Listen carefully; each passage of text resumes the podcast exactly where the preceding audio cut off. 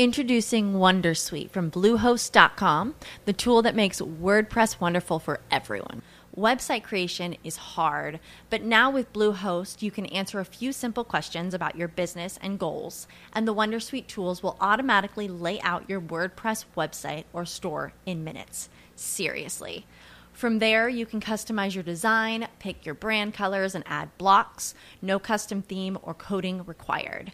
You'll get content suggestions that you can keep or revise, and with Yoast SEO built in, we automatically help you get found in search engines. From step by step guidance to suggested plugins to an AI powered help bot, our built in tools make WordPress wonderful for everyone. Maybe that's why Bluehost has been recommended by WordPress.org since 2005. Whether you're a beginner or a pro, you can join over 2 million Bluehost users. Go to bluehost.com slash wondersuite. That's bluehost.com slash wondersuite. A partir de agora, portas abertas para você alcançar o seu sonho profissional. Reflexões, dicas, comentários sobre concursos públicos e carreiras profissionais. Está no ar o podcast Aberrácio Ictus, com a apresentação de Marcelo Missaca. Aberrácio Ictus, porque é errando que se aprende. Olá, amigos e amigas, sejam todos bem-vindos ao nosso podcast Aberrácio Ictus, é errando que se aprende. Eu sou o Marcelo Missaca, sou professor universitário e juiz de direito. Hoje trataremos sobre um tema que é como eu devo me preparar para o exame da OAB, o terrível exame da OAB. Se você tem interesse nesse assunto, se você quer se preparar para o exame, tem curiosidade sobre essa matéria, fique com a gente até o final.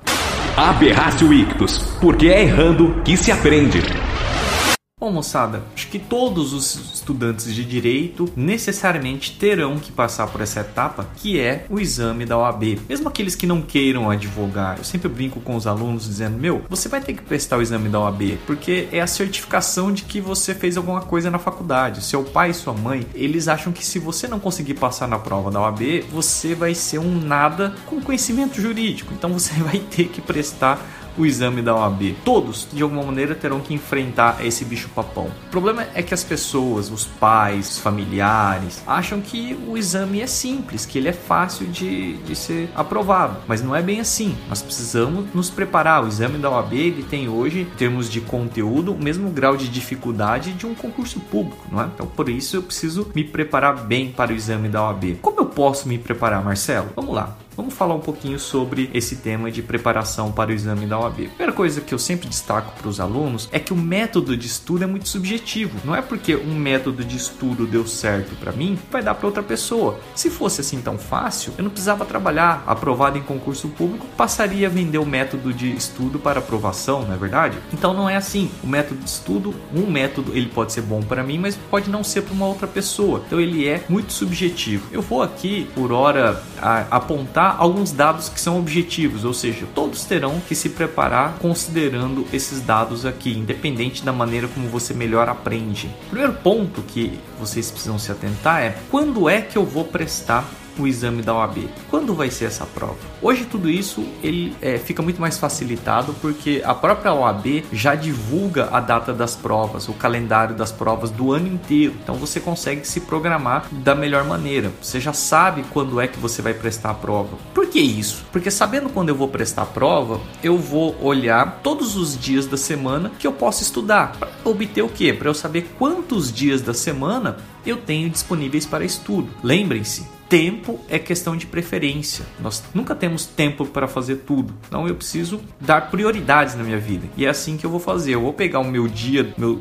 a minha semana inteira, esquadrinhar em horas, todos de uma em uma hora, todos os dias e olhar onde é que eu tenho tempo livre ou tempo disponível para estudar para minha prova da OAB. Feito isso, então eu já sei quando vai ser a prova e quanto eu tenho de tempo de estudo diário. E aí então eu vou fazer um cronograma de estudos. Esse cronograma ele é subjetivo porque cada um tem uma quantidade de tempo. Alguns precisam trabalhar, alguns têm filhos, famílias para cuidar e tem menos tempo de estudo. Outros têm mais tempo de estudo. Ah, Marcelo, eu que tenho menos tempo, não vou ser aprovado? Não, você vai também, até porque a experiência me diz que aquele que tem menos tempo de estudo é o que melhor aproveita o tempo livre que tem para tanto. Então, não se aveste, não fique preocupado em relação ao tempo livre de estudo, ok? Estude o tempo que você tem disponível para estudar. Essa é a grande regra de ouro para nos preparar para o exame da OAB. Ok, então feito isso, eu já sei quanto, quantos dias eu tenho, quantas horas por dia eu tenho para estudo. Em cima disso, eu vou montar o meu quadro de estudos.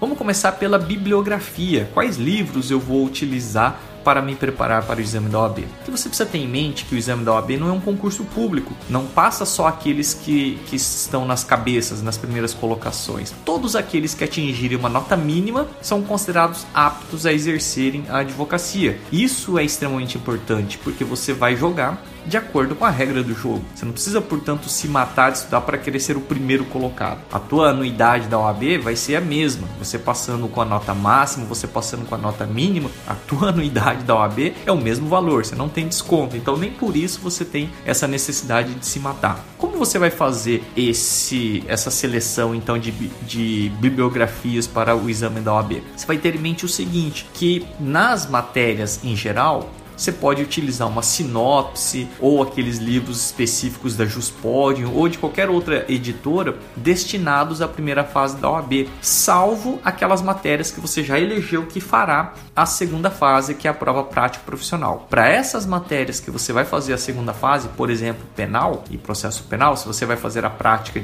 de, segunda fase de penal e processo penal, você vai eleger uma doutrina um pouquinho mais densa do que uma sinopse jurídica. Por que, Marcelo? Porque entre a primeira primeira fase e a segunda fase não dá tempo de se aprofundar em pontos teóricos. É o momento de você estudar para a segunda fase, ou seja, aprender a fazer as peças práticas. E isso você tem 30 dias mais ou menos para fazer. Portanto, não dá tempo de fazer tudo, tem que fazer só a peça prática. Daí porque a teoria exigida na segunda fase, você já tem que ter aprendido junto com a primeira fase, tá bom? Então, por isso que em relação à bibliografia, eu recomendo que vocês utilizem livros específicos de primeira fase para todas as matérias, salvo aquelas matérias que vocês vão fazer na segunda fase. É importante também que vocês dediquem um certo tempo do estudo de vocês para a leitura de lei seca e súmulas, porque volta e meia são cobrados textos de lei ou textos de súmula. Então você precisa dedicar um tempo do seu estudo para leitura de lei seca e de súmulas. Como é que eu faço essa leitura de lei seca, Marcelo? Você vai ler a lei seca como você fosse o examinador da tua prova e pensando, olha, se eu fosse examinador, eu perguntaria sobre isso nessa lei, faz um grifo, olha, aqui tem uma exceção que ele pode perguntar, aqui tem uma pegadinha que ele pode colocar trocando uma palavra por outra, tá? Então vocês vão grifando aquilo que vocês entendem que podem ser objeto de questionamento na tua prova. E a leitura de súmula que é sempre importante. Eu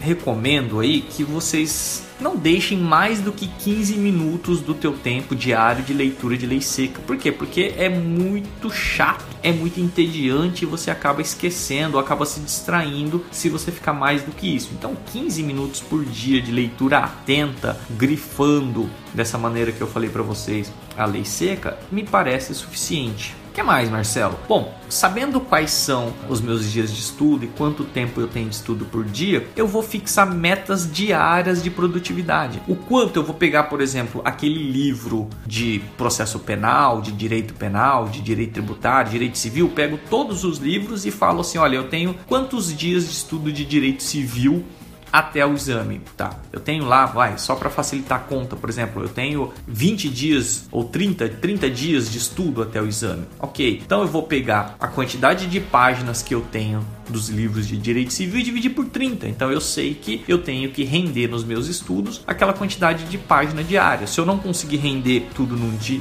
a quantidade prevista para aquele dia, no outro dia eu preciso trabalhar mais, eu preciso produzir mais nos meus estudos, tá? Então, isso que é o interessante. Marcelo, quanto tempo você acha que é ideal para uma preparação para o exame da OAB? No mínimo seis meses, né? Antes, menos do que isso é fazer meio nas coxas. Eu sei que tem gente que faz e dá certo, mas para dizer que a gente faz uma preparação adequada é de seis meses a um ano. E aí você vai chegar com muita segurança no dia da prova, tanto na primeira fase como na segunda fase. Então eu dividi lá a matéria, eu sei, eu sei quantos dias eu tenho para cada matéria, né? E aí o quanto eu tenho que produzir em cada uma dessas matérias. Uma dúvida também que todo mundo me pergunta, Marcelo, você indica estudar uma matéria por dia ou várias matérias por dia? Aí vai muito de cada um. Se você enjoa estudando uma matéria só, interessante você estudar duas e elencar, por exemplo, duas matérias que tenham conexões uma com a outra. Então, estudar tipo constitucional com administrativo, penal com processo penal, civil com processo civil, fazendo essas conexões entre as matérias. É importante, talvez, que tenha pelo menos uma hora, uma hora e meia de cada matéria. Menos do que isso, eu acho que fica um pouco bagunçado. Não dá tempo nem de você conectar o teu cérebro àquela matéria e já está acabando o tempo de estudo dela. Então, acho que uma hora e meia, duas horas para cada matéria seria um tempo que me parece interessante. Também é extremamente importante, isso muita gente esquece, que é reservar uma parte do seu tempo para fazer revisões daquilo que você já estudou. Diferente da tua prova da faculdade, que você estudava toda a matéria da prova um dia antes da prova ou durante a madrugada antes da prova e você ia lá e tirava 10, no exame da OAB isso não vai acontecer. Você precisa estudar várias matérias durante muito tempo. Então você precisa utilizar a tua memória de longo prazo. E só tem duas maneiras de acessar a memória de longo prazo. Ou por meio da emoção, aquilo que a gente aprendeu com muita emoção. Por exemplo, o dia que alguém muito querido teu falece, você nunca mais esquece aquele dia. Ou por meio da revisão. Quando você revisa aquela matéria periodicamente, você vai ter aquela matéria memorizada na sua memória de longo prazo. E você precisa, para o exame da OAB, que o teu conhecimento esteja na memória de longo prazo. Daí a necessidade de fazer revisões periódicas de tudo aquilo que você já estudou. Portanto, reserve um tempo da tua hora de estudo para fazer revisão revisão periódica daquilo que já estudou, tá bom? Quanto tempo, Marcelo? Eu sugiro aí um terço do seu tempo. Não é muito, no começo vai ser muito, porque você tem poucas matérias estudadas, logo você tem poucas matérias a serem revisadas. Mas com o tempo, conforme você vai caminhando na tua meta de estudo, você tem mais matérias a serem revisadas. Aí então esse tempo acaba sendo suficiente. Tá, mas e quantas vezes eu tenho que revisar cada matéria? Aí é um diagnóstico que você tem que fazer. Quando você fizer a revisão, se você perceber que lembrou de muita coisa daquilo que já estudou, você pode fazer menos revisões. Se você perceber que aquela matéria fugiu da tua cabeça e você quase que nem lembrava de, da, daquilo que você tinha estudado, seria interessante fazer mais revisões com mais periodicidade daquele assunto. Tá? Então isso é um balanço que você vai dar à medida do seu armazenamento da matéria. E é interessante, por fim, também que vocês reservem aí, durante esse tempo de estudo, a realização de simulados. As provas de primeira fase da FGV estão todas nos sites. Então você consegue baixar essas provas e fazer em casa como se fosse um simulado. É mais interessante conhecer o inimigo antes da batalha do que no dia da batalha. Então, se você se preparar, se você estudar fazendo simulado, você já pega o jeitão da prova, você já entende como é a prova e façam os simulados da maneira mais real possível. Então, por exemplo, marque o simulado num domingo à tarde, tá? Como se você tivesse ido fazer a prova realmente. Você vai perceber o seguinte, que a questão do cansaço é importante, você começa a errar questões por conta do cansaço, você começa a errar questões por desatenção. Então, tudo isso são temas que vocês vão descobrir no simulado. Façam também bastante simulado. Acho que assim, em apertada síntese, para início de conversa em relação à preparação para o exame da OAB, são essas as pinceladas que eu tinha que fazer com vocês. Lembrando, tá, gente, o nosso podcast aí, o Aberrácio Ictus, ele tem o intuito de ser extremamente democrático. Como eu disse no início na apresentação, eu quero que vocês ajudem a construir esse nosso podcast. Portanto, quaisquer dúvidas que vocês tenham, mandem pra gente, me contatem aí nas redes sociais, vamos tirando as dúvidas de vocês e, se necessário, fazendo novos podcasts em cima das dúvidas de vocês. Eu espero então que com essas dicas, embora extensas, sirvam para que vocês consigam concretizar esse sonho de vocês que é obter a aprovação no exame da OAB. Mas não se esqueçam que é impossível que alguém lhe dê um mapa da mina nessas questões. O imprescindível e essencial está dentro de você: a autoconfiança, a disciplina e o estudo. Esse é o tripé do sucesso. Bom, galera, boa preparação para vocês que me ouviram até aqui. Você ouviu Aberrácio Ictus. Aberrácio Ictus. Com a apresentação de Marcelo Missaca.